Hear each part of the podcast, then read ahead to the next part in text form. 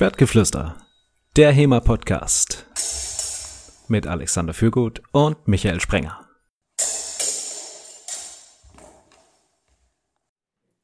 Schwertgeflüster, Deutschlands Meister HEMA Podcast. Wie immer mit mir, Michael Sprenger und Alexander Fürgut. Hallo, Alexander. Hallo, Michael. Wir sind ja quasi der Inbegriff von digitalem HEMA, denn seitdem wir diesen Podcast machen, also den wir auch immer quasi digital aufnehmen im Sinne von wir treffen uns im virtuellen Raum und äh, speichern Seit, das auf unsere Festplatten. Seitdem ist extra für uns eine Pandemie ausgebrochen, dass die Leute alle nichts Besseres zu tun zu haben, als daheim zu sitzen, eine Podcast zu hören. Ganz genau, also es spielt uns eiskalt in die Karten hier. Ähm, daher sagen wir natürlich, digitales Thema, super Sache. Das ähm, sollte auf jeden Fall ausgebaut werden. Es sollten noch viel mehr Leute Schwertgeflüster hören. Ja. Wobei der Podcast ja mehr so als Ergänzung gedacht war und nicht als Ersatz. Ja.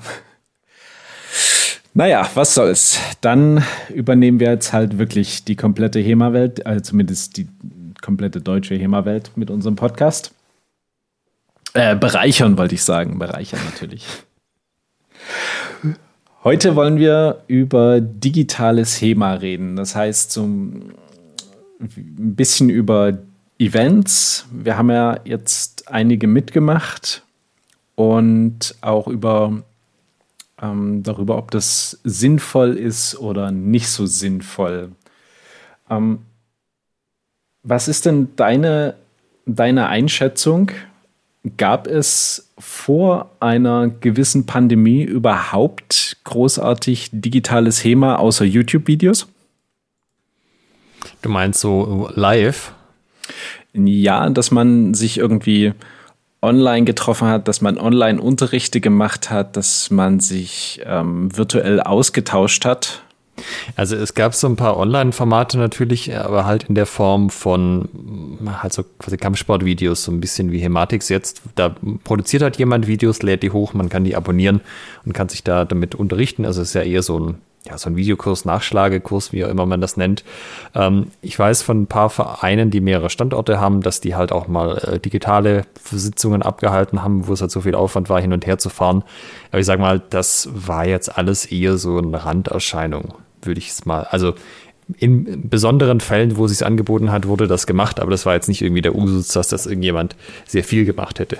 Ja, genauso nehme ich es auch wahr. Also es gab schon vorher eine Million YouTube-Videos und das war auch wirklich so ein oder ist nach wie vor so ein digitaler Klassiker für die HEMA-Szene, um Informationen auszutauschen. Aber das hat natürlich alles ähm, keinen wirklich interaktiven Charakter, ne? wie du es beschrieben hast man hat ein Thema, macht dazu ein Video, lädt das hoch und dann gibt es vielleicht noch ein bisschen die Kommentar, äh, die Comment Section, wo irgendwie Austausch stattfindet, aber ansonsten war es das dann auch größtenteils, oder? Ja, genau. Also ich meine, natürlich gab es immer mal wieder Skype-Calls, auch bei Leuten, die in anderen Ländern sind und haben sich da mal ausgetauscht. Und vielleicht wurde da auch mal auch irgendwie gecoacht. Also das haben, glaube ich, schon vereinzelt mal Leute gemacht, aber halt alles sehr spärlich, sage ich mal. Jetzt haben wir seit einiger Zeit das Problem, dass das mit dem direkten Austausch nicht mehr so erlaubt ist und wir zwangsweise auf die digitale Komponente umsteigen mussten. Und da sind dann eine ganze Menge Angebote, äh, ja, wie Pilze aus dem Boden geschossen, einfach aus der Not heraus und um natürlich anderen auch weiterhin die Möglichkeit zu geben, irgendwie eine, eine Art von Unterricht zu bekommen. Das heißt, wir haben digitale Trainings und wir hatten jetzt auch die Trainertage 2020 in der digitalen Form, wo wir ja quasi wirklich so ein Austausch-Event hatten, so ein Netzwerk-Event voneinander lernen. Und wir haben die Demaskiert Liga erlebt.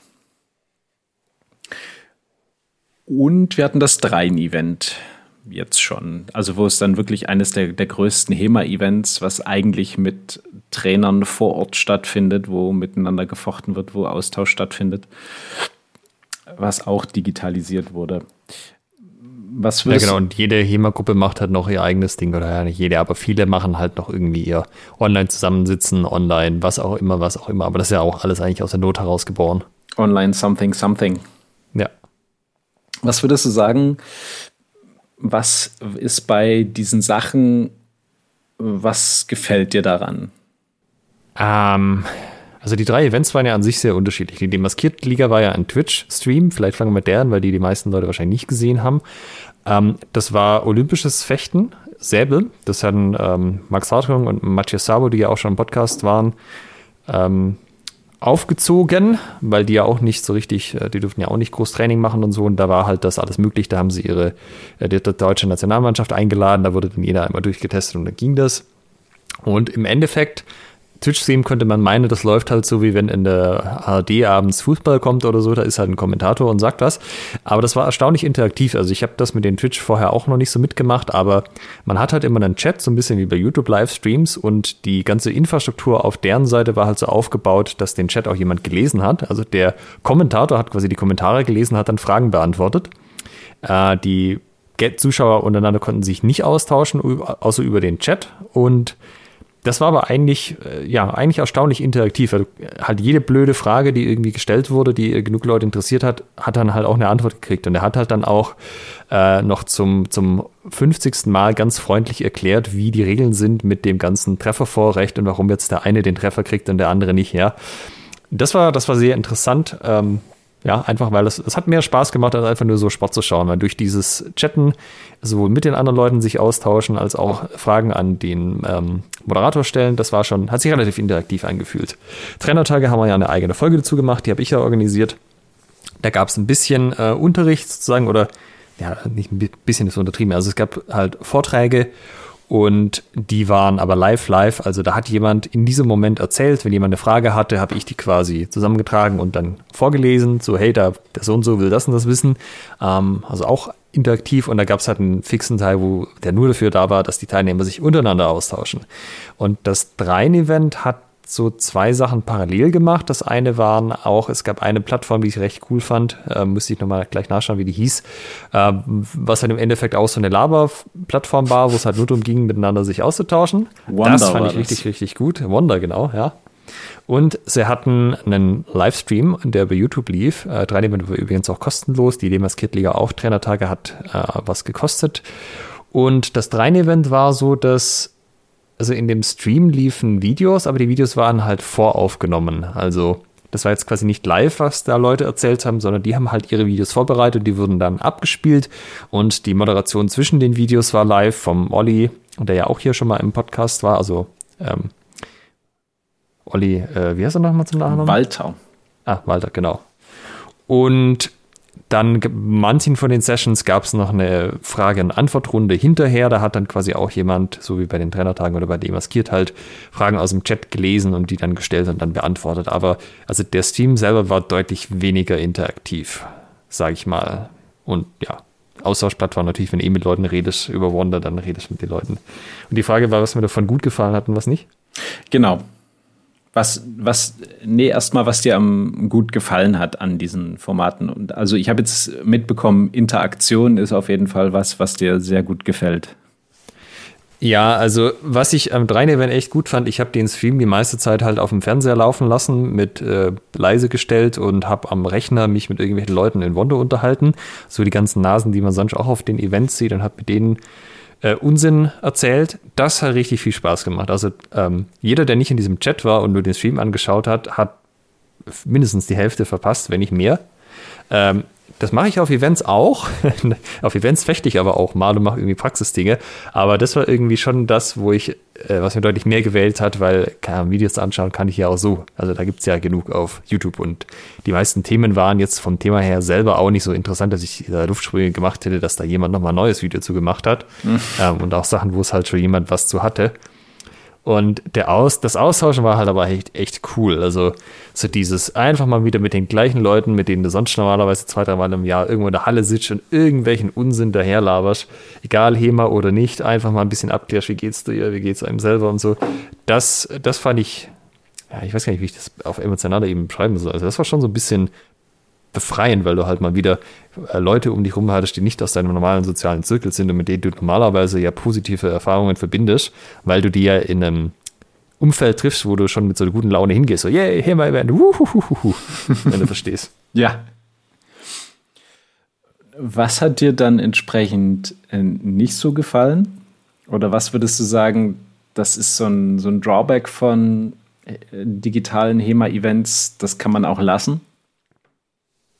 Also was ich also was mit Reinheber nicht ideal war, die haben quasi Sachen gemischt, wo man theoretisch mitmachen sollte und Sachen, die einfach nur Informationsvermittlung waren. Und das stand aber, soweit ich das zumindest gesehen habe, nicht im Programm drin. Und dann habe ich halt mit ein paar Leuten geredet, die sind extra irgendwo hingefahren, wo es einen Garten gab oder einen großen Dachboden. Und dann zum Beispiel Amelie hat was zum Dussack nach Meier gemacht und das war theoretisch so ein, mach das mit als Einheit. Und das haben Leute dann halt gemacht und dann kam, glaube ich, nochmal so eine Einheit und der Rest war halt irgendwie so nur Erklärung. Und äh, also so eine voraufgenommen auf Video quasi ein, also nicht einfach Informationsvermittlung, sondern ein eine praktisches Workshop-Dings, das finde ich für das Format komplett ungeeignet. Muss ich, muss ich jetzt echt sagen, so im Nachhinein. Wenn du Informationen vermitteln willst, zum Beispiel Arne hat was übers Rostfechten gemacht, also viele von den Leuten übrigens und von den Trainern waren schon im Podcast, Amelie ja auch. Ähm, Arne hat was zum Rostfechten gemacht und das ist halt irgendwie klar, das kann er nicht mal eben in seinem Garten aufnehmen. Ich weiß gar nicht mehr, ob er uns das nur erzählt hatte oder ob er das im Podcast auch gesagt hat, aber das ist halt brutal schwierig für ihn, weil diese Pferde brauchen ja so einen großen, ausreichend großen Weg und wenn er dann mit Funkmikro ist, braucht er schon ein gutes Funkmikro, das ja. halt nicht aus dem Reichweite und dann äh, Kameraperspektive, dann passiert halt mal an dem Eck eine gute Aktion und dann am nächsten Eck. Also für ihn brutal schwierig, da halt irgendwie live was Gutes zu machen. Und wenn der dann Video produziert mit dem Videomaterial, was er hat und darüber redet, dann ist das völlig, völlig in Ordnung und war richtig gut auch. Und das habe ich mir auch gerne angeschaut, also auch auf laut und mit großer Freude. Und das war aber halt nicht der Versuch, irgendwie jetzt live so eine Art Workshop zu vermitteln, sondern halt einfach ein, ähm, ja, Informationsvermittlung. Ich zeige euch was, was ihr sonst halt in der Halle zum Beispiel jetzt auch nicht sehen würdet. Also in der Sporthalle sieht man auch kein, kein Rostfechten sozusagen. Ja. Ja, und das, das ist halt so ein bisschen das Ding. Also, wenn es eh schon nicht live ist, ähm, also wenn es voraufgenommene Videos sind, die ich dann hinterher eh auf YouTube noch anschauen kann, dann hat, ergibt sich schon so ein bisschen die Frage, warum ich dann mir das live anschaue, weil, also das ist ja dieses Gefühl von einem Live-Event hat, dann braucht man auch eine gewisse Interaktion mit den anderen Leuten, die da sind. Und das setzt ja voraus, dass man auch tatsächlich äh, einen Grund hat, einfach live dabei zu sein und nicht einfach sagen, ja, kann ich am nächsten Tag ja auch noch reinschauen. Und ähm, das hat mir bei manchen Sachen vom 3-Event ein bisschen gefehlt. Ähm, also soll jetzt kein Vorwurf an die Trainer sein, die haben sich da sicher einiges zu gedacht. Das ist jetzt aber halt mein Fazit aus dem Ganzen. Haben ja die meisten auch zum ersten Mal jetzt gemacht. Ja. Das ging mir eigentlich genauso. Ich fand, wenn du, du, du kannst dir was angucken und ja, das ist, ähm, das ist äh, cool, dass es so, ein, so einen gewissen Programmcharakter hat. Also beim, beim Dreien-Event, ne, Olli hat ja da, da durchgeführt und ähm, hat dann immer angekündigt und das waren, war dann schon nett zuzusehen. Aber es war halt nett. Ähm, da war jetzt nicht, dass ich gesagt habe, oh mein Gott, wenn ich das verpasse, dann werde ich nie wieder glücklich, sondern ja, ich kann es mir halt auch später nochmal irgendwie auf, auf YouTube ansehen. Und dieser Interaktionscharakter, den fand ich besonders bei den, bei den Trainertagen sehr schön. Und da ist mir auch aufgefallen, dass dort sehr viel ungenutztes Potenzial drin steckt. Denn das finde ich, ist erst durch diese Situation, die wir jetzt hatten, so richtig ähm, herausgekommen, dass man sich ja für manche Sachen gar nicht treffen muss. Also das ist zwar schön, so nice to have, aber es ist natürlich viel einfacher für mich jetzt äh, ein, an einem Wochenende mal drei Stunden irgendwie Zeit frei zu schaufeln oder seien es fünf, sechs Stunden. Aber das ist immer noch einfacher als so ein komplettes Wochenende und noch irgendwie eine Anreise und Abreise und, und Übernachtung und die ganzen Kosten. Was weiß ich, wenn die Trainertage jetzt in Ulm stattgefunden hätten. Du hast natürlich nicht die Möglichkeit, wirklich hands-on zu trainieren, aber besonders bei sowas wie, wie Weiterbildung, wo es nicht unbedingt darum geht, wirklich, ähm, dass, dass man was praktisch erlebt haben muss, sondern wo Wissenstransfer es, halt. Ja, wo es reicht, wirklich äh, diese Informationen zu bekommen. Ähm, da finde ich auch über, ähm, ähm, na, über Abstandsregeln hinaus ähm, so, eine, so eine digitalen Geschichten eine richtig coole Sache. Ich verstehe natürlich, warum die Dreinis das gemacht haben, oder ich vermute es zumindest stark, weil wenn du natürlich voraufgenommene Videos hast, dann kannst du sicher sein, dass alles mit der Technik funktioniert, weil du kannst die einfach nacheinander einspielen. Wenn du natürlich eine große Menge Leute hast und jeder muss sich einwählen und vielleicht hat der eine schlechten Empfang daheim, der nächste hat kein gutes Mikro und so, das kannst dann halt alles im Vorfeld anfangen, äh, abfangen. Bei den Trainertagen hat man jetzt ja glücklicherweise keine große, also gab es keine super großen technischen Probleme. Das ähm, war okay, alles von den Leuten her, aber das waren sozusagen auch nur drei Trainer. Also ich und Lukas waren quasi einer. Der Lukas war hier, das heißt, das habe ich, check. Ja, das in deiner äh, Hand. genau, das, das war, der hat einfach von mir fertige Hardware in die Hand gekriegt, hier nur noch auf den Knopf drücken, dann geht's los. Und äh, dann waren halt noch Tore und Tom und dann, das ist halt zwei Leute, die, dann, die man da schockieren muss. Und wenn es jetzt irgendwie länger gebraucht hätte, war auch genug Puffer eingeplant, dass man dann halt auch mal eine Viertelstunde hätte überziehen können oder irgendwie so ein Technik, was auch immer. Ja, ist aber natürlich ein Risiko. Und je mehr Leute das sind, desto größer ist das Risiko. Ähm, ja, also. Wie viele waren das beim Dreien-Event insgesamt? Wie viele Trainer? Oh, das ist eine gute Frage. Also ich Dutzend auf jeden Fall, wahrscheinlich sogar mehr. 14? Sowas vielleicht? Ja, da hast du natürlich die Wahrscheinlichkeit, dass dort nicht eine Kleinigkeit zumindest irgendwie schief geht, die ist schon gering. Ja.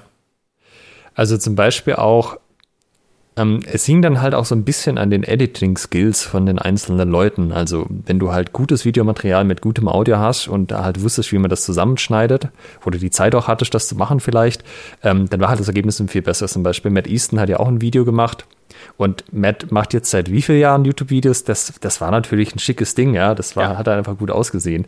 Aber ähm, ich sag mal, wenn das jetzt das echte Dreien-Event wäre, dann würde ich nicht in Matts Workshop gehen, weil wahrscheinlich macht er irgendwas mit Säbel, das interessiert mich eh nicht. Großartig. Aber dann würde ich halt die Gelegenheit vielleicht mal nutzen, mit ihm mal irgendwie ein bisschen zu trinken und zu sagen, mal irgendwas zu fragen. Ähm, Machst du in YouTube-Videos? genau. Aber man muss ja mal, äh, weil du gerade Matt und den Säbel und du würdest das nicht besuchen, ähm, gesagt hast, man muss ja mal herausstellen, dass bei dem 3D-Event-Workshop Matt Easton was zum Säbel gemacht hat und quasi zum Ringen am Säbel. Ne? Also das und, und herausgestellt hat, dass ähm, ich glaube, Alfred Hutton war es, der da in, in, einer Ergänzung zu seinem, in einem Appendix zu, zu einem seiner Schriften nochmal erwähnt hat, hier den Shit, den solltest du auch können und dann äh, irgendwie Leuten die Waffe wegnehmen und dann nochmal zuschlagen. Da, da, siehst du, wie genau ich aufgepasst habe. Das ist mir nämlich überhaupt nicht aufgefallen. Ich habe nur gesehen, diese Sachen gegen Buckler zum Beispiel.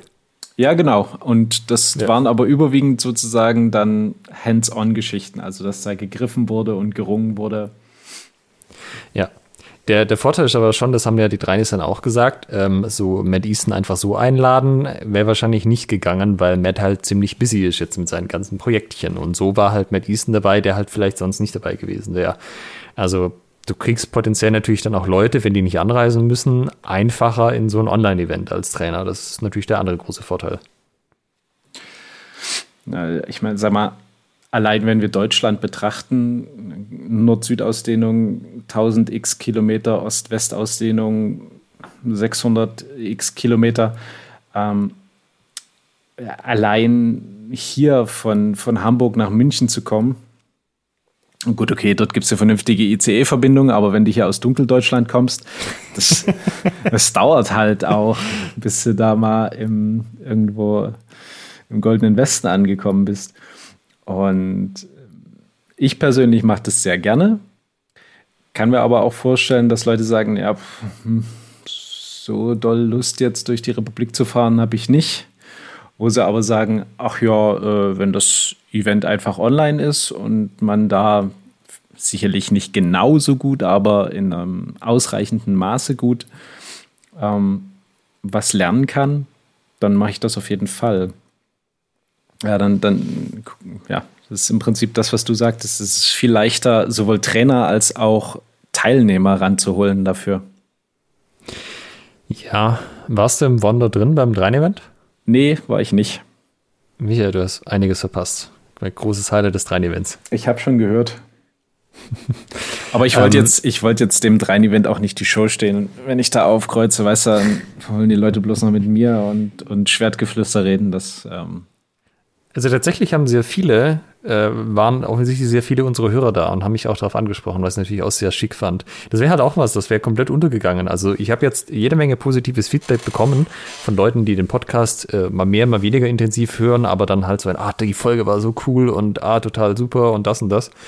Und ähm, das wäre jetzt natürlich alles abgegangen, wenn ich halt, wenn es halt nur den Stream gegeben hätte, weil da hatten die anderen halt sozusagen ja keinerlei Möglichkeit, mit mir zu interagieren. Ja.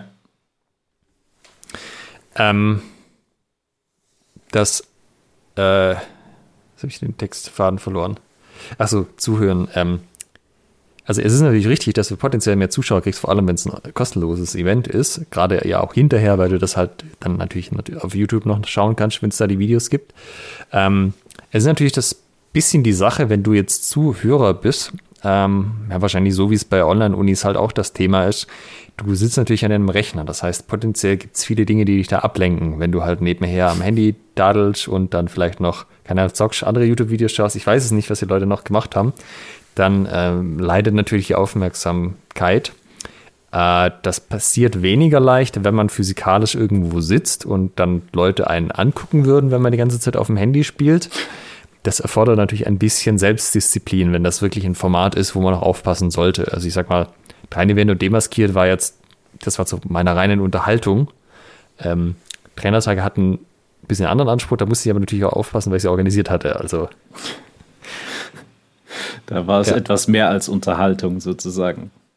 Genau, also ich weiß nicht, es ist natürlich schon so, dass dann mehr Leute mitmachen können, aber ob die dann un so, also da ist jetzt irgendwie 100 Leute und die machen alle gar nicht mit oder nur so halb oder sind nicht so richtig bei der Sache im Vergleich zu das schon Vor-Ort-Event mit 20 Leuten, die aber alle voll intensiv genau deshalb gekommen sind, weil das ist ja, also diese Hürde, dass Leute nur daran teilnehmen, ähm, wenn sie auch bereit sind, diese Reise auf sich zu nehmen und so, das ist natürlich ein Filter.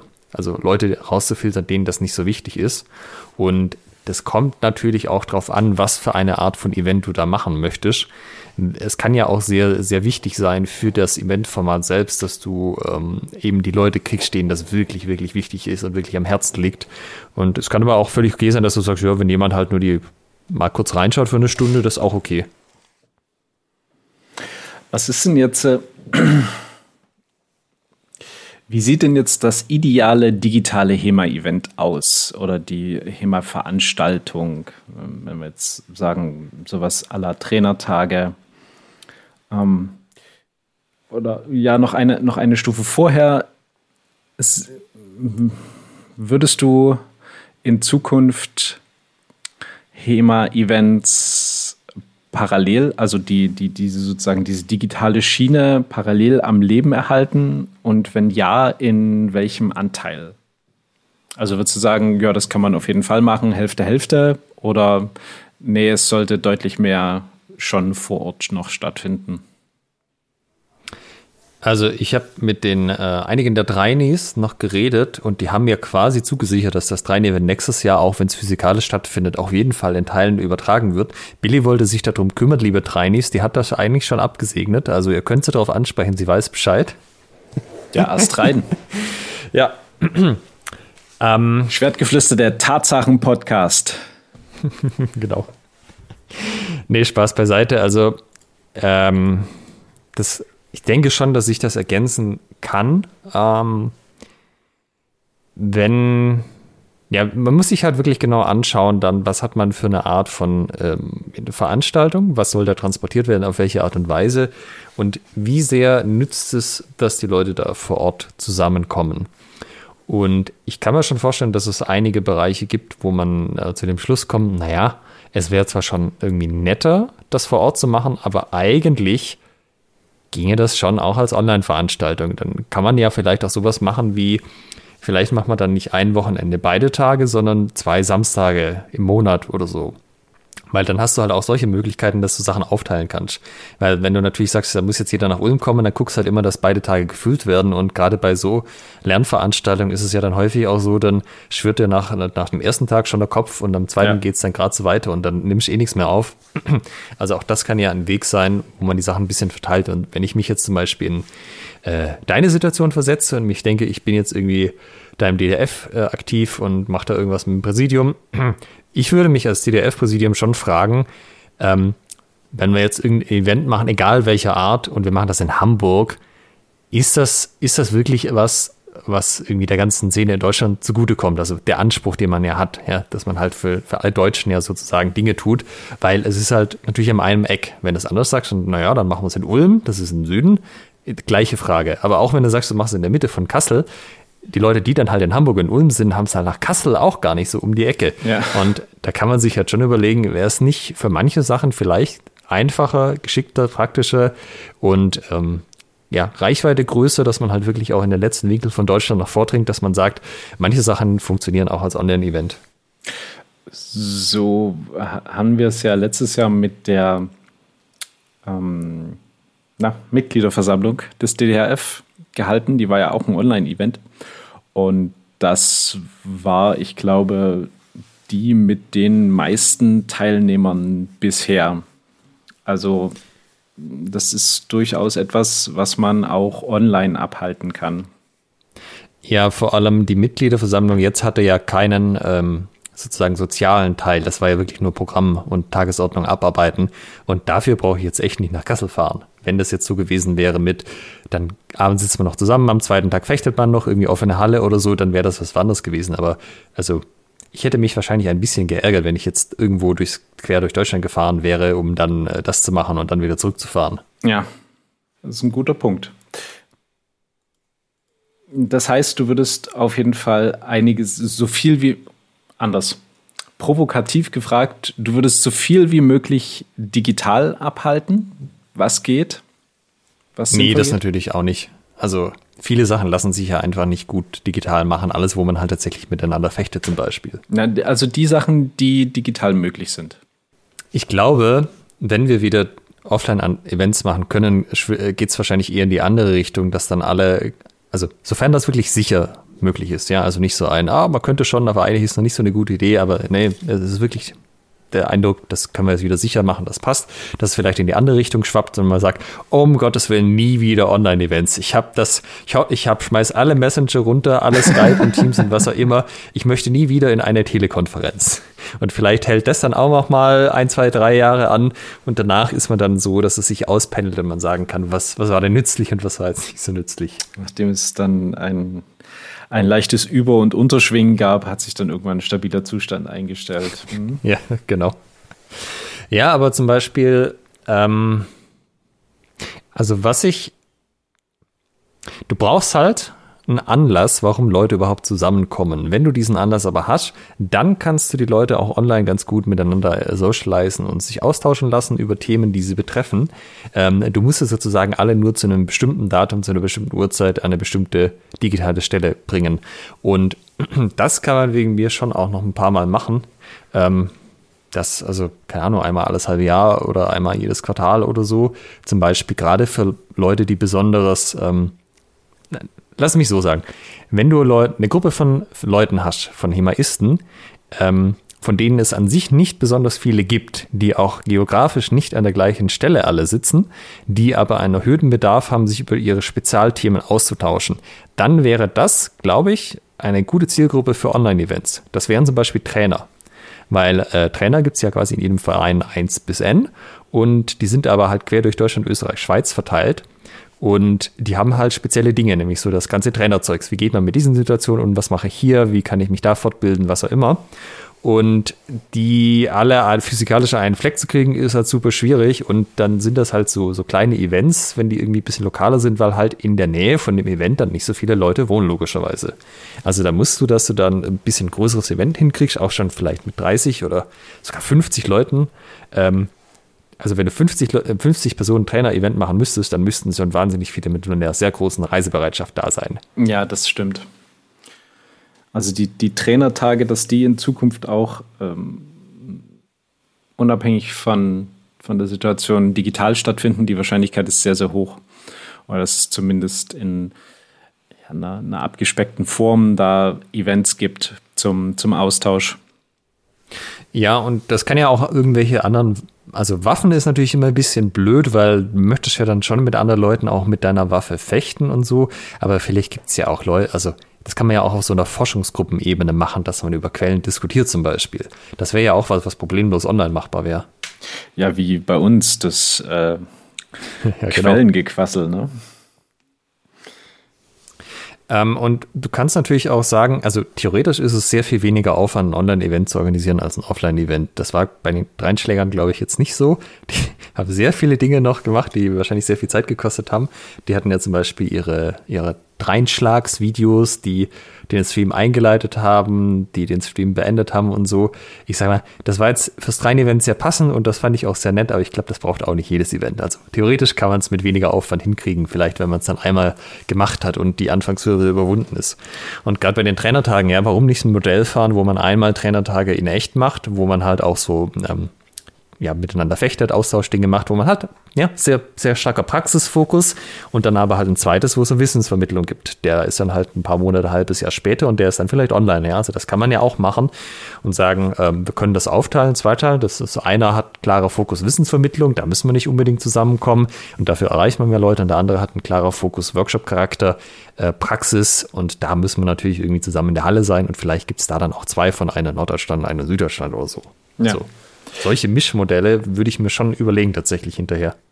Dann kommen wir doch mal zum Punkt, wie sieht denn das ideale HEMA-Event digital aus?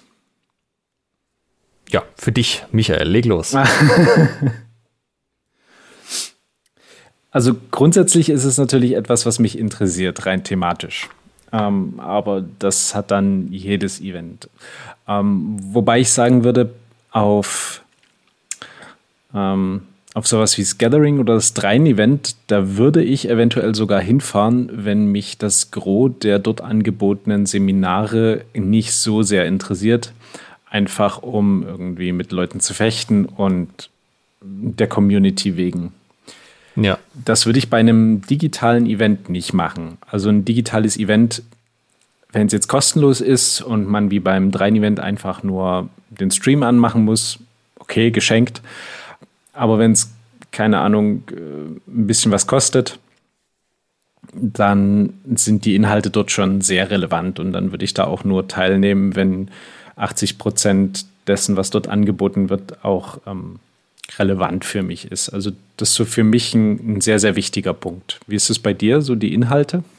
Bist du ein, ein Freund von Inhalten oder geht es auch ohne? Also ich war auch schon beim Drein-Event, äh, wo ich einfach nur drei Tage lang in der Fechthalle war und keinen einzigen Workshop mitgemacht habe. Das ist ja, also wenn man ein paar Mal da war und irgendwann auch sehr lange schon fechtet, ist da ja, ist bei vielen dann der Punkt erreicht, wo das passiert, ja. Und auch beim Gathering, also ich weiß gar nicht, ob ich mir die letzten Male die Workshops angeschaut habe, tatsächlich. So hm. vorher. Ich habe, ich meine, ich wusste, es gab ein Turnier und das hat ja eh einen Großteil der Zeit gefressen und habe ich da mitgemacht, passt schon. Aber ähm, ja, ich bin auch schon auf Festivals gefahren, wo ich mir keine Bands vorher angeschaut habe, einfach weil ich wusste, dass es ein nettes Erlebnis ist und dass das Festival an sich nett ist. Also ja, würde ich auch so machen. Ähm, ich glaube, online ist halt auch da, also da, ich gebe dir da recht, dass, ich würde halt nach dem Thema gucken, weil dadurch, dass es so einfach ist, teilzunehmen oder nicht teilzunehmen und Leute halt nicht unbedingt wegen des Socializing-Aspektes dran teilnehmen, sind dann halt auch Leute da, die sich spezifisch für diese Themen interessieren und das trifft halt auch so eine Vorauswahl, ähm, wo du dann halt wahrscheinlich nicht mit den Leuten über alles und Gott in die Welt reden kannst, sondern halt wahrscheinlich über dieses Thema, weil die, die sind halt auch von Zweck da sozusagen. Mhm. Und ja, ich denke schon, also das, das ist halt das, was ich meine. Also du brauchst irgendwas, wo die Leute durch die Tür kriegst, dass, dass sie überhaupt am Event teilnehmen, irgend, irgendwas, was die Leute anlockt, wo sie Interesse dran haben. Und das ähm, ja, ist, ist bei mir nicht anders. Also da würde ich auch auf jeden Fall nachschauen, primär. Also es ist äh, irgendwas, was einen catcht. Ich habe ähm, neulich etwas über Online-Marketing gelesen, wie man, äh, wie Werbeanzeigen gestaltet sein soll. Und das waren drei Punkte: Disruptive, Interactive und Inspiring.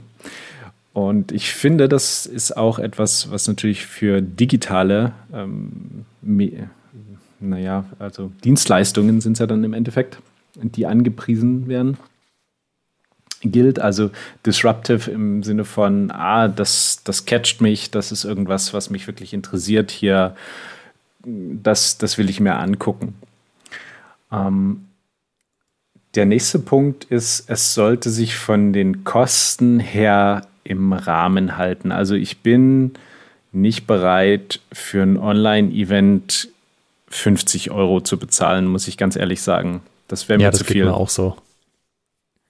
Also Eben auch, weil ich mir denke, das ist ja viel einfacher. Ihr braucht ja nicht mal eine Halle. Die Leute, ihr braucht keine Reisekosten. Was kosten denn hier dran so viel? Die Zoom-Lizenz oder was auch immer kostet irgendwie auch maximal 100 im Jahr.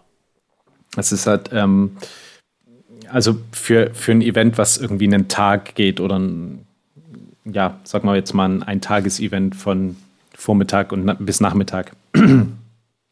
Wenn es jetzt natürlich eine Eventreihe ist über vier Wochen, dann sieht die Welt schon anders aus. Ja, oder wenn es sowas ist, wo man halt, ähm, was quasi Teil eines offiziellen Prozesses ist, wo man eine Zertifizierung kriegt. Also wenn jetzt zum Beispiel die ganzen ähm, Sportverbände irgendwie feststellen, die unsere Trainerausbildungen kriegen wir auf jeden Fall nicht hin, die stellen wir jetzt auf digital um. So eine 10 Trainerausbildung kostet halt was, aber da, da hast du hinterher dann ja auch eine staatliche Förderung, wo das Geld wieder reinkriegst und so. Ich glaube, da wird die Rechnung auch nochmal anders aussehen. Ja. Aber so für, das macht halt jemand, der aus der Szene, für die Szene, da ja, würde ich auch nicht die Preise ansetzen, die ich offline ansetzen würde.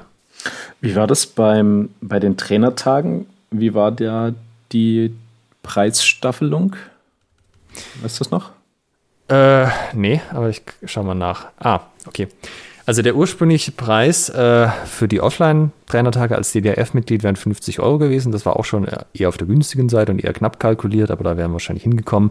Und für die, die digitalen Trainertage habe ich den Preis auf 15 gesenkt. gesenkt. Ja. Also 20 wären auch noch okay gewesen, denke ich. Ähm, 25 vielleicht noch, ähm, aber also über die 25 wäre auf, auf keinen Fall hinaus. Ich denke, das wäre für so ein Tagesevent einfach außerhalb des Rahmens gewesen, für so ein Online-Ding. Da hat man ja auch den Vorteil, ein Offline-Event ist äh, begrenzt durch spätestens die Größe der Halle, aber auch vorher natürlich, wie viel kann ein Seminarleiter, ein Ausbilder sinnvoll unterrichten, also welche Gruppengröße. Und das heißt, du hast ja da eine, eine Begrenzung, auf wie viel ähm, wäre das, das gesamte also, Event, wo sich, also das war ja das Gesamtevent und dann hätten sich ja. nochmal auf die einzelnen ähm, Trainer die Leute aufgeteilt. Aber das wären das 30 Leute, also 30 reguläre Teilnehmer gewesen. Wobei ja. bei diesen regulären Teilnehmern auch zum Beispiel der äh, DDRF vor, als Präsidium schon drin gewesen wäre. Also halt alle Leute, die wirklich mitgemacht hätten, das wäre ähm, von dem Konzept her die Personenbegrenzung gewesen. Jetzt bei den Online-Trainertagen waren 42 Leute angemeldet. Ich glaube, es waren war sogar noch mal irgendwie einer da oder manche saßen zu zweit vorm Rechner. Also so Pi mal Daumen waren wahrscheinlich so 45 Leute dann tatsächlich auch da. Also auch da ähm, doch ein ganzer beträchtlicher Anteil mehr, also quasi nochmal 50 Prozent obendrauf. Das ist natürlich ein Vorteil von Online-Events, der nicht zu vernachlässigen ist. Du erreichst höchstwahrscheinlich viel mehr und 50 Prozent mehr sind viel mehr Leute. Ja, ja. Also das Dreien-Event ja auch, das hat normalerweise so knapp über 200 Teilnehmer, also ich glaube 220 so im Drehenbereich, plus halt noch die Dreinis, die zählen da glaube ich nicht dazu. Oder schon, ich weiß es nicht, aber sagen wir mal über 200 auf jeden Fall. Und im Stream waren zwischenzeitlich, glaube ich, 350 Leute oder so oder 360, sowas um den Dreh. Vielleicht waren es auch zwischendurch noch ein paar mehr, aber auch hier natürlich äh, größtes Dreien-Event bisher, also auf, auf weiter Flur. So viele Leute wird es auf keinen Fall in irgendeinen Hallenkomplex in Wien reinkriegen. Ja, also man kann, ja, Dreien-Event waren es jetzt auch 50 Prozent mehr. Das scheint jetzt das etablieren wir jetzt hier einfach zum Standard. Schwertgeflüster sagt, digital erreicht ihr 50 Prozent mehr Leute. Ja, und es waren natürlich auch mehr internationale Leute da. Also ich habe zum Beispiel, äh, ich war dann in Wonder irgendwann mit zwei in einer Blase, das waren zwei Israelis, also ein Junge und ein Mädchen. Und also, ich weiß nicht, der war entweder Schüler oder ganz frisch am Studieren, wenn überhaupt. Aber der hat schon ziemlich jungen Eindruck gemacht. Also der wäre sicherlich nicht um die halbe Welt geflogen, um in Wien in der Sporthalle zu sein. Ja. Und ja, da gab es noch welche aus Südamerika und so. Ich sag mal, selbst für Europäer ist es ja schon so, oh, nach Wien fliege ich dahin, oh, geht schon, aber außerhalb von Europa, das muss man schon wollen. Ja. Das heißt, wir haben jetzt, äh, das Thema muss interessant sein und der Preis muss angemessen sein dafür, dass es billiger ist, erreicht man dann ein bisschen mehr Leute. Es wird dann wahrscheinlich jetzt nicht die gleichen Einnahmen geben wie ein Offline-Event, aber man hat auch mit Abstand nicht die gleichen Kosten. Ähm, dann wichtig ähm, ist, wäre für mich wichtig Interaktion. Also dass quasi, wenn, wenn wir jetzt sagen, wir haben dort Workshops, Seminare, dass sie eben nicht jetzt äh, einfach nur ein, ein, ein Vortrag sind, sondern dass man wirklich zwischendurch Fragen stellen kann oder dass der Seminarcharakter an sich schon so aufgebaut ist, dass er auf Interaktion basiert. Dass du wirklich den Stoff äh, bestmöglichst aufnehmen kannst und das meiste rausholen kannst. Das wäre dann der nächste wichtige Punkt für mich. Ja, was beim Train Event geschickt war, war, dass die meisten oder vielleicht sogar alle von den Leuten, die Videos hatten, also egal ob die jetzt noch so ein bisschen diese interaktive ähm, Frage-Antwort-Runde gemacht haben oder nicht, hinterher im Wonder drin waren. Ähm, nicht alle jetzt so super lang, aber da kannst halt dann doch noch mal ein bisschen mit ihnen reden. Und das war schon eine gute Sache, weil das ähm, ist so ein bisschen die Interaktion dann gewesen, die mir sozusagen im Stream gefehlt hat. Und es war halt auch das, was du im, wo, im, in echt dann einfach nach dem Workshop zu den Leuten gehen würdest und mit denen halt noch irgendwie quatschen würdest oder abends oder so. Also, keine Ahnung, ich habe zum Beispiel mit Easton gefragt, ob er eigentlich mal wieder mehr Langschwertvideos machen würde, wenn die genauso günstig wären wie Säbel. ja, so ein bisschen von der Seite reinpöbeln. Äh, und ja, das sind halt so Sachen, die ich vielleicht dann auch in echt machen würde. So ein, ich wollte schon immer mal wissen. Mich hat schon immer mal interessiert. Das heißt, dort stehen die digitalen Events dem, dem Offline-Event auch in nichts nach. Wenn du es einbaust, also das war aber halt, glaube ich, schon von den dreien ist auch geplant. Es hätte ja auch einfach sein können, er macht, äh, das Video wird eingespielt, er ist vielleicht gar nicht mal physikalisch irgendwie da oder hat nur für die Frage-Antwort-Runde mal eine halbe Stunde und dann ist er weg. Hm. Dann wäre das natürlich nicht gegangen in der Form, weil die Frage-Antwort-Runde hatte halt auch so einen, sagen wir, offiziellen Charakter. Da ging es halt um das, was er präsentiert hat für ein Material. Das war jetzt nicht so vom Gefühl her ein, ich kann da mal ein bisschen private Fragen stellen oder ein bisschen socialisen oder einfach ein bisschen Unsinn reden. Wenn du verstehst. Ja. ja. Ja, also da, das sollte man halt irgendwie bedenken. Ja? Also es geht ja eigentlich auch darum, wenn du sowas in echt machst, dass du die Leute und die Trainer so ein bisschen nahbar machst. Natürlich lädst du die ein, weil die in einem bestimmten Bereich sehr viel Fachwissen haben. Ähm, aber häufig ist es ja auch so das, was man dann noch im Nachgang oder so abends mit den Leuten redet, ähm, wo man dann halt irgendwie ja einfach noch so, so ganz spezifisch sagen kann, hey, du hast über das geredet, ich habe irgendwie immer das Problem. Ähm, und dann da kriegst du da den goldrichtigen Tipp, der genau für deine Situation ist. Das ähm, ja, und dann halt einfach dein Problem sozusagen löst oder du hast so diese Erleuchtung und vorproduziertes Material hat halt den Nachteil, ähm, oder nicht vorproduziert, sag mal, nicht interaktives Material hatte den Nachteil, das kann das nicht liefern. Dadurch, dass ja kein Input kommt von den Zuhörern, hast du nicht, äh, also kannst du nur durch Zufall oder eine glückliche Fügung ähm, quasi genau das treffen, was die Leute brauchen. Ja? Das hat dann wahrscheinlich schon großen Überlapp, wenn sie sich für das Thema interessieren. Aber du hast halt nicht so dieses Eingehen auf Einzelne. Und das, das ist halt schon ein echt wichtiger Anteil, ist mir jetzt dann bei diesen Online-Events wieder aufgefallen. Also sowohl für das, ähm, also selbst wenn das jetzt nicht das Problem wirklich lösen würde, es ist halt einfach äh, gefühlt was ganz anderes, ja, wie, wie man, wie viel Wert oder wie viel, wie viel Rolle und Wertschätzung man auch als Teilnehmer hat. Weißt du, so bin ich eine äh, stumme Masse so. Und ja. wenn es zehn mehr oder weniger sind, ist völlig egal. Oder ist es wirklich so, oh, ich bin wichtig genug, dass jemand auf meine Frage eingeht. Ja. Verstehst du, was ja. ich meine? Ja, so eine Wertschätzung auch dadurch. Ja, ging dir das auch so oder ist das, äh, ging das jetzt in mir so? Da, nee, also mir ist es äh, wichtig, sozusagen genau diese Interaktion zu haben. Und ja, mein Beispiel sind jetzt die Trainertage, wo das auch ähm, sehr schön geklappt hat. Also man konnte ja allen Trainern zwischendurch Fragen stellen und die sind dann eben auch genau darauf eingegangen. Äh, ich muss vielleicht dazu sagen, bevor das jetzt so klingt, als würde ich mich einfach, also würden wir mich quasi jetzt hier über den Klee loben, dass ich da alles richtig gemacht habe. Das rein, wenn alles falsch oder so. Äh, ein paar von den Sachen waren Zufall. Also zum Beispiel das mit dem, soll man eigentlich, während die Leute Vorträge machen, überhaupt Fragen annehmen oder nicht? War ein Thema, was ich bis zehn Minuten bevor das losging noch äh, intensiv mit äh, meiner Freundin diskutiert hatte. So, weil ich war mir auch nicht sicher, ja. Auf der einen Seite müsste ja schon, dass die Leute ihren Zeitrahmen auch einhalten und Fragen haben halt immer das Potenzial, dass sie den, dann den Rahmen sprengen. Ja, und auf der anderen Seite dachte ich mir, genau, und dann auf der anderen Seite dachte ich mir, ja, aber wenn die nur zuhören, also ah, dann verstehen sie vielleicht die Hälfte nicht und wenn's, äh, wenn einer fragt, verstehen es wahrscheinlich nochmal zehn Leute nicht und trauen sich nur nicht zu fragen. Und ja, es war dann halt ein im ersten Workshop ein, wir probieren das jetzt mal und dann hat es ganz gut funktioniert und dann haben wir das beibehalten. Aber das hätte auch ganz anders laufen können, sozusagen. Mhm. Ähm, ja. Ein weiter wichtigerer Punkt für mich ist, dass es, ich würde mal sagen, bis zu einem gewissen Grad unterhaltsam ist. Denn ähm, also als Mentaltrainer kann ich sagen, unser Gehirn ist sehr auf Spaß aus. Und lernt am besten in einer ja, spaßigen, freudigen äh, Lernumgebung. Das heißt nicht, dass man den Inhalt nicht ernst nimmt und das, was dort vermittelt wird, dass man das lächerlich macht, aber dass man einfach Freude hat dabei, das zu lernen. Das ist ganz, ganz wichtig. Und das sollte die Eventplattform auch bieten in einer gewissen Form.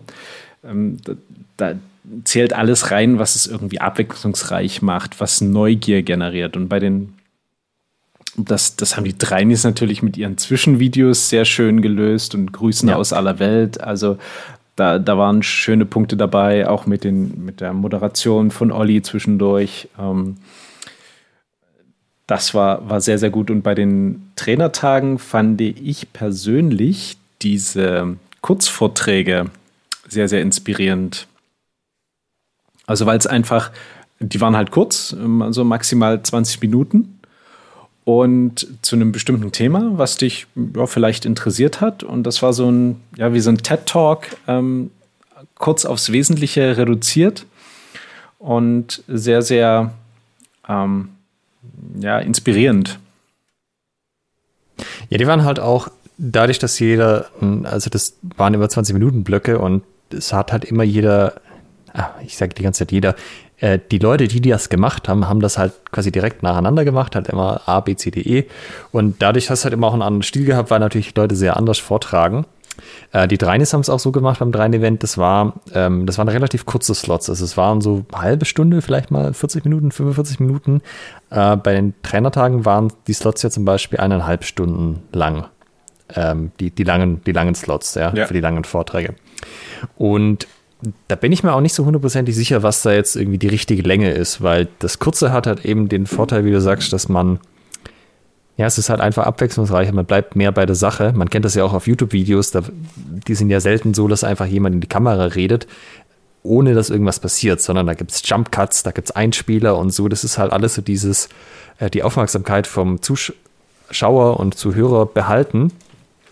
Äh, und das tendenziell natürlich kürzer besser auf der anderen Seite sind dir natürlich auch ziemliche Limits gesetzt, wenn du jetzt ähm, einfach so Halbstunden-Dinger machst. Alleine schon, weil du, wenn du, also wenn das alles einzelne Leute sind und du hast jetzt gar keine langen Vorträge, sondern nur so kurze Dinger, da hast du natürlich, wie wir ja schon erwähnt haben, auch einfach sehr viele Leute, die du dann irgendwie koordinieren musst. Das ist so ein, so ein bisschen wie so ein äh, Beutel Kätzchen, wo dann immer das eine Kätzchen da äh, raus, rausklettert und dann muss man es zurückziehen und dann in der Zeit ist auf der anderen Seite auch schon wieder eins abgehauen.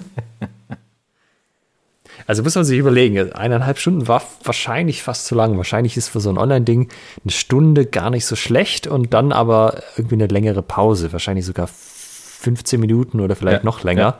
wo dann die Leute auch äh, quasi nichts zu tun haben, außer miteinander zu reden über irgendeinen Kanal. Das wäre auch meine Empfehlung, so eine Dreiviertelstunde Unterricht, äh, 15 Minuten Pause. Das ist ähm, ganz gut, um irgendwie bei der, bei der Sache zu bleiben. Also ich meine, es ist offline schon schwer genug.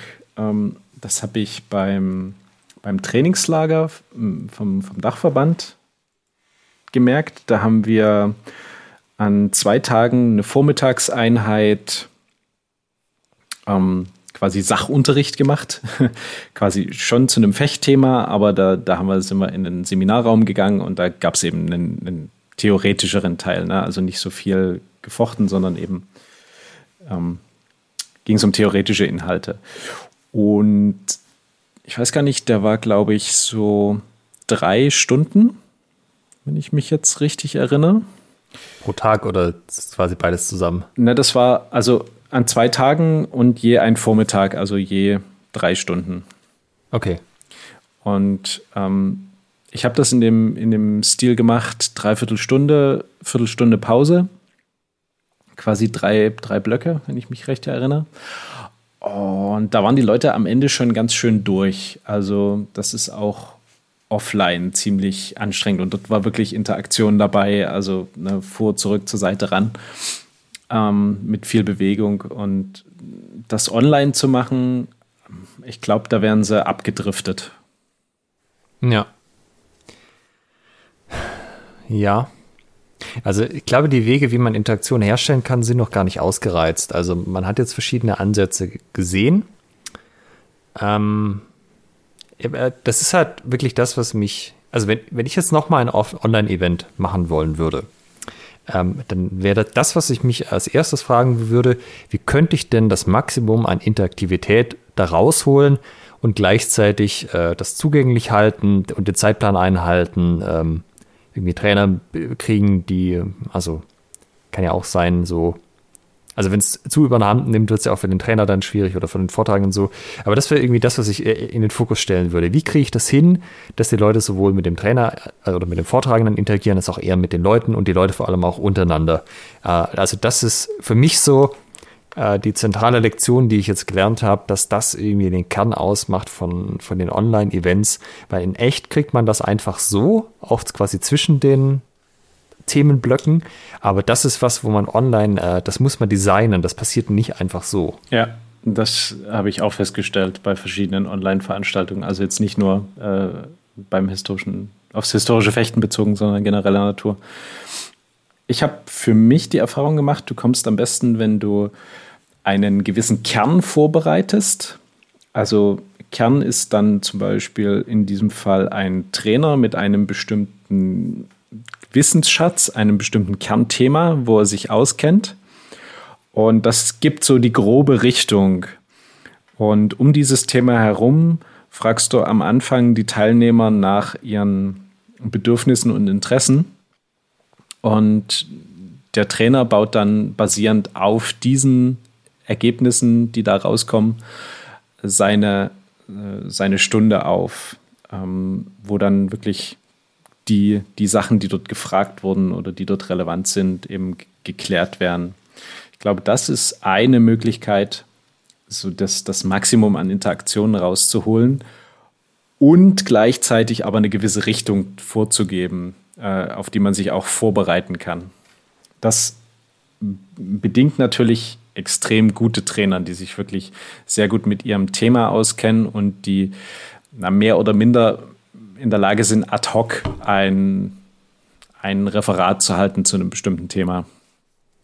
Das ist, was mir gerade einfällt, was wir gar nicht äh, aufgeführt haben, aber was ja auch ein Live-HEMA-Event war, ein digitales, war unser äh, Livestream. Ja, das war natürlich das Nonplusultra, was wir da hatten. Aber da hatten wir quasi nur Interaktion. Genau, das war nur Interaktion. Das war sozusagen das andere Extrem. Aber auch nur wir mit den Leuten und die Leute mit uns, aber die Leute jetzt weniger miteinander, außer halt über den Chat, wenn sie miteinander geredet haben. Ja, also für alle, die es nicht mitbekommen haben, wir haben ein Facebook Live-Event gestartet. Das ging auch, wie lange war das? Zwei Stunden, glaube ich. Ja, so um den, haben wir nicht sogar dann irgendwie drei gemacht am Ende oder so? Also es ging verdammt lange. Wir hatten erst so eine Stunde, anderthalb geplant, dachten, ja, wird dann wahrscheinlich die Aufmerksamkeit und das Interesse irgendwie schwinden und so viel ist dann vielleicht auch nicht zu erzählen. Aber das war ein totaler Selbstläufer mit so um die 20, ähm, 20 Leuten äh, zusätzlich zu uns. Wir haben quasi den, den Podcast live gemacht und man konnte Fragen bei Facebook in die Kommentare schreiben. Das ist der Facebook-Post mit den meisten Kommentaren auf unserer Facebook-Seite. kann man sich auch ähm, auf unserem Newsfeed noch angucken. Und da haben wir dann im Prinzip die ganzen, die ganzen Fragen beantwortet. Wir haben ein bisschen die, die Möglichkeiten genutzt, die Facebook gegeben hat. Also Alex hat das bis ins letzte ausgereizt, dort äh, Umfragen äh, zu, zu generieren und äh, die ähm, Publikumsinteraktion zu forcieren. Darauf wollte ich tatsächlich auch hinaus, weil das ist mir gerade eingekommen. Ähm, prinzipiell hat man ja auch ein paar Möglichkeiten, die man echt nicht so leicht hat. Also so ein, äh, wer von euch hat schon mal, hebt mal die Hand, das geht dann echt auch schnell. Ja, aber das kann man online auch machen, ist auch super einfach. Das hat zum Beispiel auch bei Twitch die Maskiert Liga viel gemacht. So gewinnt A oder B und dann hast du halt irgendwas eingegeben und dann wurde das zusammengerechnet als Grafik.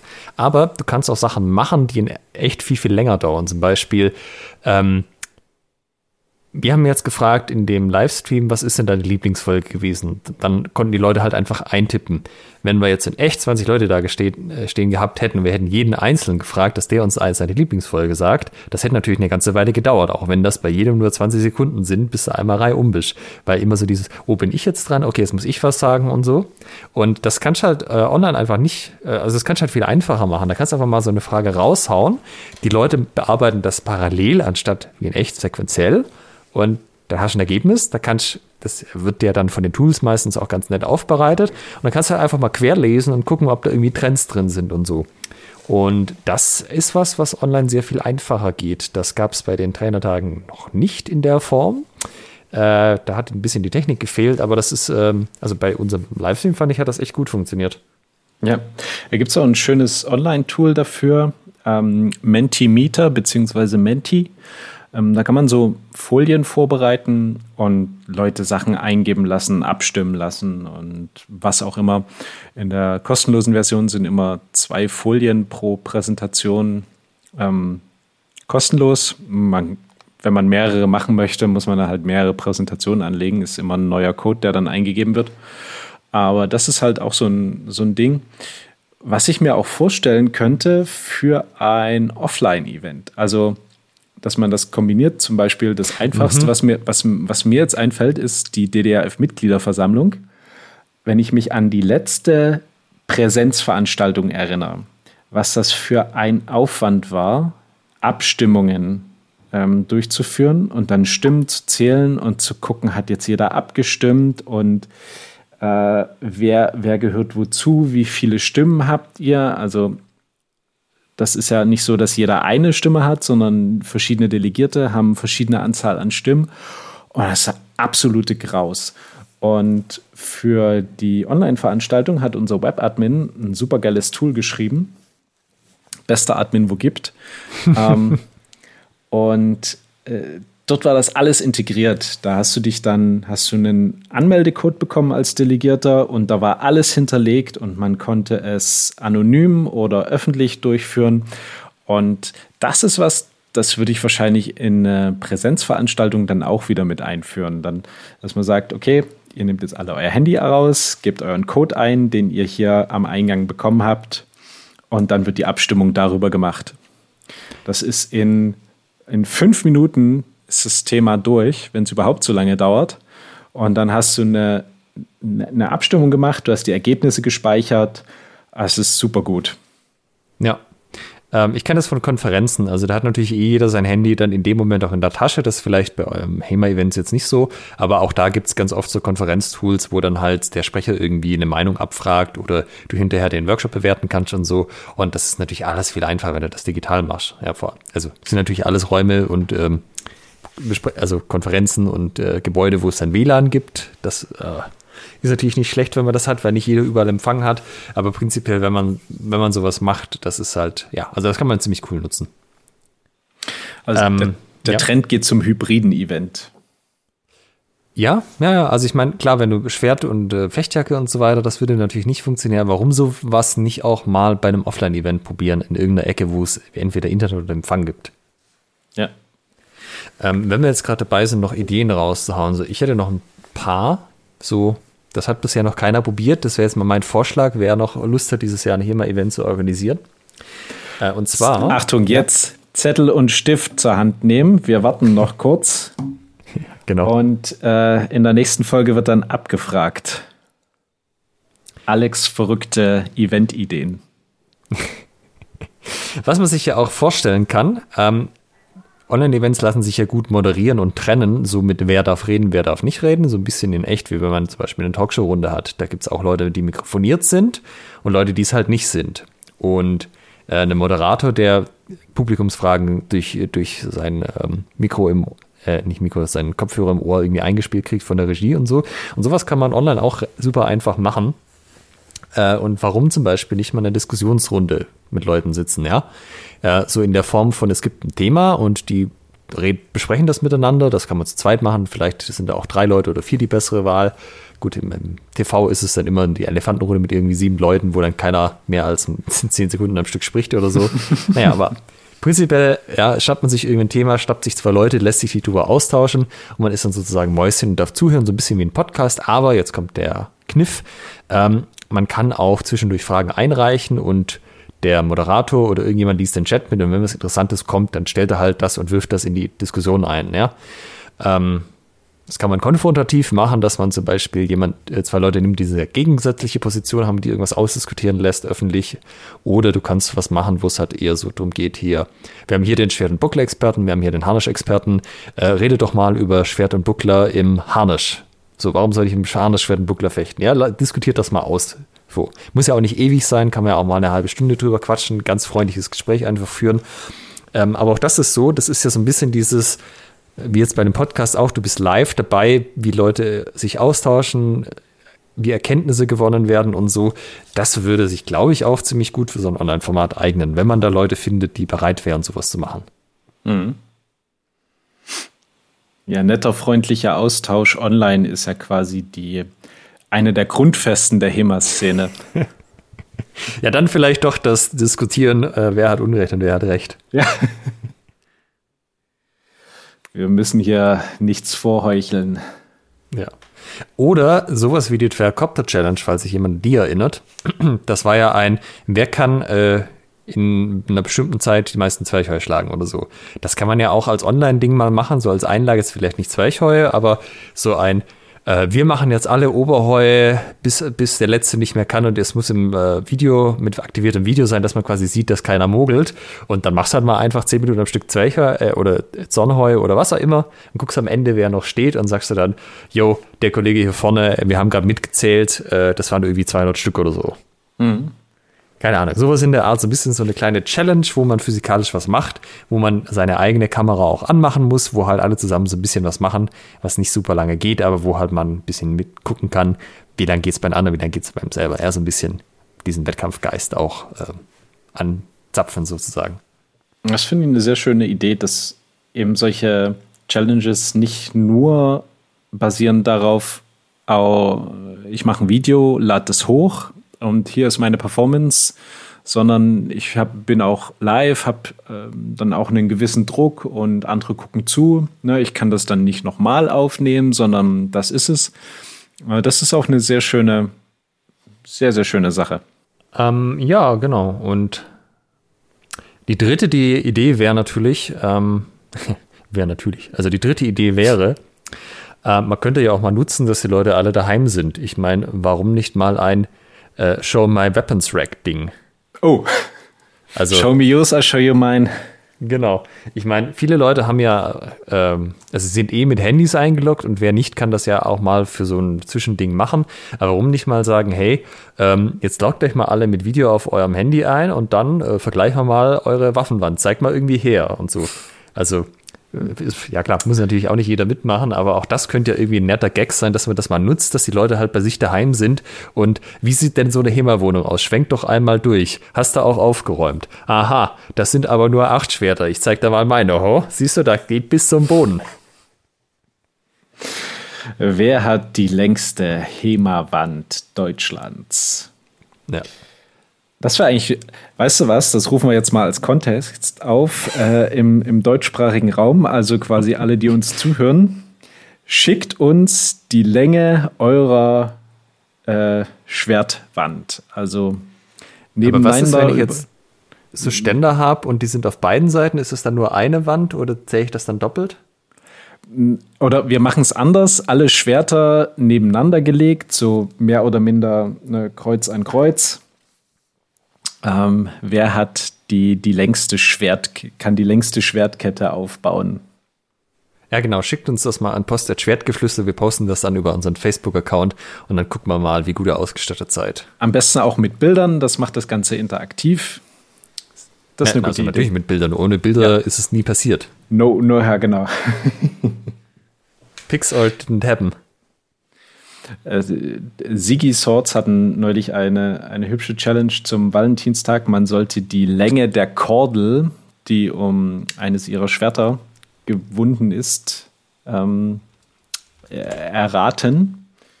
Und ich hatte gesehen, du hast auf paar 60 Meter getippt. Nee, auf äh, 6 Meter irgendwas. Aha, okay. Ich hatte das irgendwie 6000 irgendwas äh, Zentimeter. Ja, genau. Das sind. Habe ich mich für. Ah, vielleicht habe ich mich auch verrechnet. Nee, nee 6000 Zentimeter sind schon 6 Meter, oder? Nee, das wären 600 Zentimeter. Ah, stimmt. Da habe ich vielleicht in der 10er Potenz mich getan. Aber ich sehe gerade, sie haben es aufgelöst. Es waren äh, 14 Meter, oder? Kann ja, sein? 14 nee. Meter 8, 87. Ja. Ich habe auf 14 Meter getippt. Äh, war leider nicht unter den, unter denen, die am nächsten dran waren. Ja, witzig, dass es jemand genau getroffen hat, tatsächlich der hat es bestimmt abgepult und äh, aufge, äh, also nachgemessen. Also ich dachte tatsächlich, ich hätte das irgendwie. Ich habe es ausgerechnet, ich habe es nicht. Äh, ich habe da einfach eine Zahl reingeklatscht, aber egal, habe es eh nicht gewonnen. Aber sowas äh, ist ja auch ein, hat einen schönen, schönen Charakter, schönen Event-Charakter auch, ähm, wenn man sowas quasi live macht. Ne? Ja, oder so einmal über den Schwerthaufen schwenken, wie viele Schwerter sind da denn? Zack, ja, drüber. Genau. Ja, was auch immer. Also so ein bisschen halt einfach das mit einbeziehen, dass der, die Leute ja mit Kamera irgendwo sind, wo sie interessante Dinge haben, potenziell. Das kann man oder ja. Bücherregale bei, geht das Gleiche. Das kann man ja bei seriösen Events auch in der Pause machen. Ja. Oder bei seriösen Events, da guckt man dann halt, wer hat die meisten Quellen im Schrank stehen. ja, genau. Und die Fachveröffentlichungen. Aber würdest du sagen, so an sich die Online-Events wäre schade gewesen, wenn es es nicht gegeben hätte jetzt, oder? Ja, also Trainertage, Dreien-Event, Demaskiert-Liga, das wäre schon schade gewesen. Und ähm, gerade sowas wie Demaskiert-Liga, da wäre ich jetzt wahrscheinlich nicht hingefahren, wenn das irgendwie live stattgefunden hätte. Ne? nee. Äh, irgendwie nach Köln oder Düsseldorf, um mir Säbelfechten anzugucken. Aber so habe ich da schon ähm, die zwei Abende da verbracht und mir das angeguckt. Das heißt, auf jeden Fall eine gute Sache und auch ins, für die Zukunft finde ich äh, absolut valides Mittel, denn ja, aus den genannten, genannten Punkten, es ist einfach möglich, es ist günstiger, es ist sowohl für Veranstalter als auch für Teilnehmer leichter zu realisieren. Ähm, natürlich mit einer gewissen digitalen Affinität. Wenn du jetzt völlig, äh, völlig digitaler Laie bist, dann ist es schwierig. Aber ansonsten finde ich, das was, das sollte man auf jeden Fall beibehalten. Ja, ich meine, normalerweise organisieren das ja Gruppen also HEMA-Gruppen oder Organisationen. Und irgendjemand wird sich da doch finden, der mit diesen Online-Tools zurechtkommt. Ja. Müssen wir halt Arbeitszeitung machen. Also irgendeinen Informatiker wird es immer in einer HEMA-Gruppe geben. Das ist eigentlich. Ja, das kann man auch als Regel formulieren. Nahezu ausgeschlossen, dass das nicht der Fall ist. Nee, von daher überrascht uns, würde ich mal sagen. Ich denke, wir haben so oder so noch ein bisschen Gelegenheit für Online-Events. Ähm, wie, also macht es interessant, macht die Hürde so gering, dass wir teilnehmen. Wir schauen uns gerne nochmal die neuen Innovationen an im Online-HEMA. Und äh, denkt an die Schwertgeflüster Schwertwand-Challenge. Wer bildet oder Schwertketten-Challenge? Wer bildet die längste Aneinanderreihung von Schwertern oder schwertähnlichen Gegenständen. Es dürfen auch helle Barden sein. Der Länge nach oder der Breite? Ah, der Breite. Ja, sonst, schwer, sonst ist es in den Wohnungen ein bisschen schwierig. Ja, obwohl das wäre natürlich auch ein super interessantes Bild. Ja. so durchs gesamte Haus und dann wird es ein bisschen tricky, den Nachbarn zu erklären, was man hier eigentlich gerade macht. Und hm.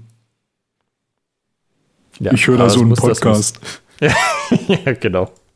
Gut. Ähm, hast du noch eine Anmerkung zu dem, dem, dem digitalen HEMA ähm, Dings? Funktioniert es oder funktioniert es nicht? Sowohl als auch. Kommt drauf an. Kommt drauf, ich möchte mich da jetzt nicht ja. festlegen. Sehr schönes Schlusswort.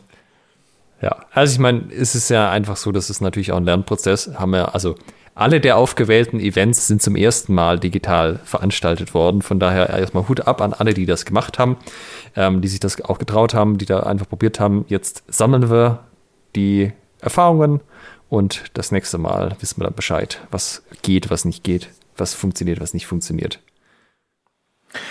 In diesem Sinne wünschen wir euch eine schöne digitale Zeit mit natürlich insbesondere mit diesem digitalen Medium, diesem wunderbaren Podcast. Danke fürs Zuhören auch heute wieder. Macht's gut. Tschüss. Ciao. Bleib mal Leisure. Lass mal zum HEMA gehen heute Abend. Was ist HEMA? Das ist HEMA. Einmal in der Woche treffen sich alle schwarzen Männer aus Mittelerde, um sich mal so voll auf die Mappe zu hauen. Und in der nächsten Folge erklären wir euch, wie das aussieht. Seid gespannt.